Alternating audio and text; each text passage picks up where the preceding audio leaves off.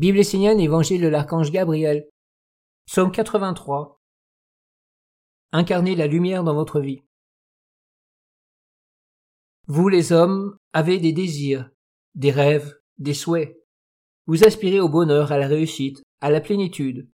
Mais bien souvent vous êtes confrontés à l'épreuve, vous rencontrez l'opposition, la difficulté.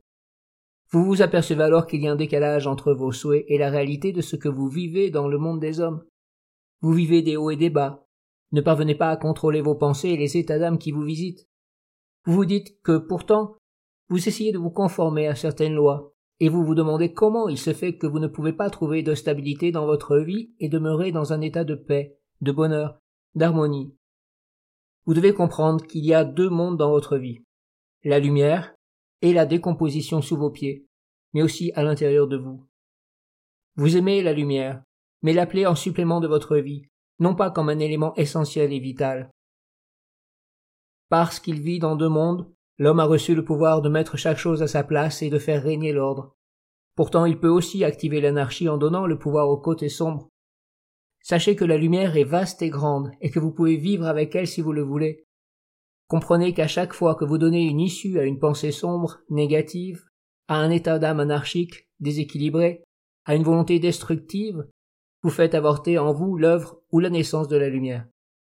Votre corps est composé de milliards de cellules vivantes qui s'activent à l'intérieur de vous, permettant ou non le maintien d'un équilibre et une vie saine.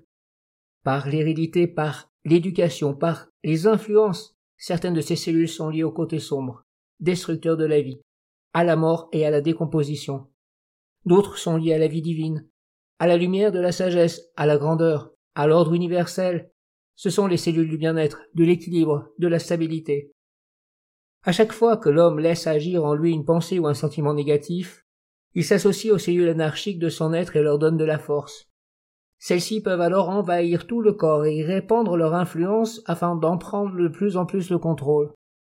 Les cellules à l'intérieur du corps de l'homme sont à l'image de ce que vit l'homme dans tous les étages de son être global.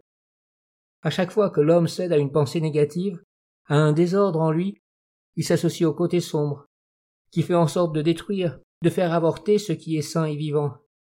Alors le corps, ou l'être qui habite le corps, ne se sent pas posé, stable, clair. Il se sent agressé et déstabilisé, ce qui engendre une négativité en lui, une faiblesse. C'est ce qui arrive aujourd'hui. Par des générations d'inconscience, l'homme est en train de perdre la vitalité de son corps, de ses cellules saines, il est obligé de plus en plus de recourir à un monde artificiel pour consolider ce qui s'effondre dans son corps. Alors, Ayez l'intelligence de renforcer tout ce qui est pur et divin en vous, afin de gagner de la force pour construire un autre corps dans votre corps. Le but de la vie de l'homme est de se construire un corps plus grand que la mort, lui permettant de vivre dans la lumière. C'est la sagesse et le véritable trésor. L'illusion des hommes est de vivre dans leur arrogance et leur orgueil, refusant de reconnaître la réalité de leurs pensées et sentiments négatifs.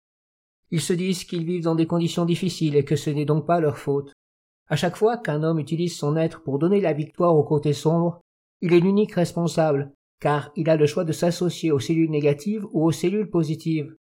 C'est ce choix qui détermine la survie et la santé du corps et de l'être. Ne vivez pas la lumière comme un élément secondaire, pensant que vous êtes suffisamment fort et puissant pour vivre sur la terre. Sachez que si vous continuez à vivre de cette manière, il est inévitable que vous vous éteigniez un jour, à l'image de votre corps physique, que vous tombiez malade, et finalement n'ayez plus suffisamment de force pour construire un corps dépassant l'existence de votre corps mortel.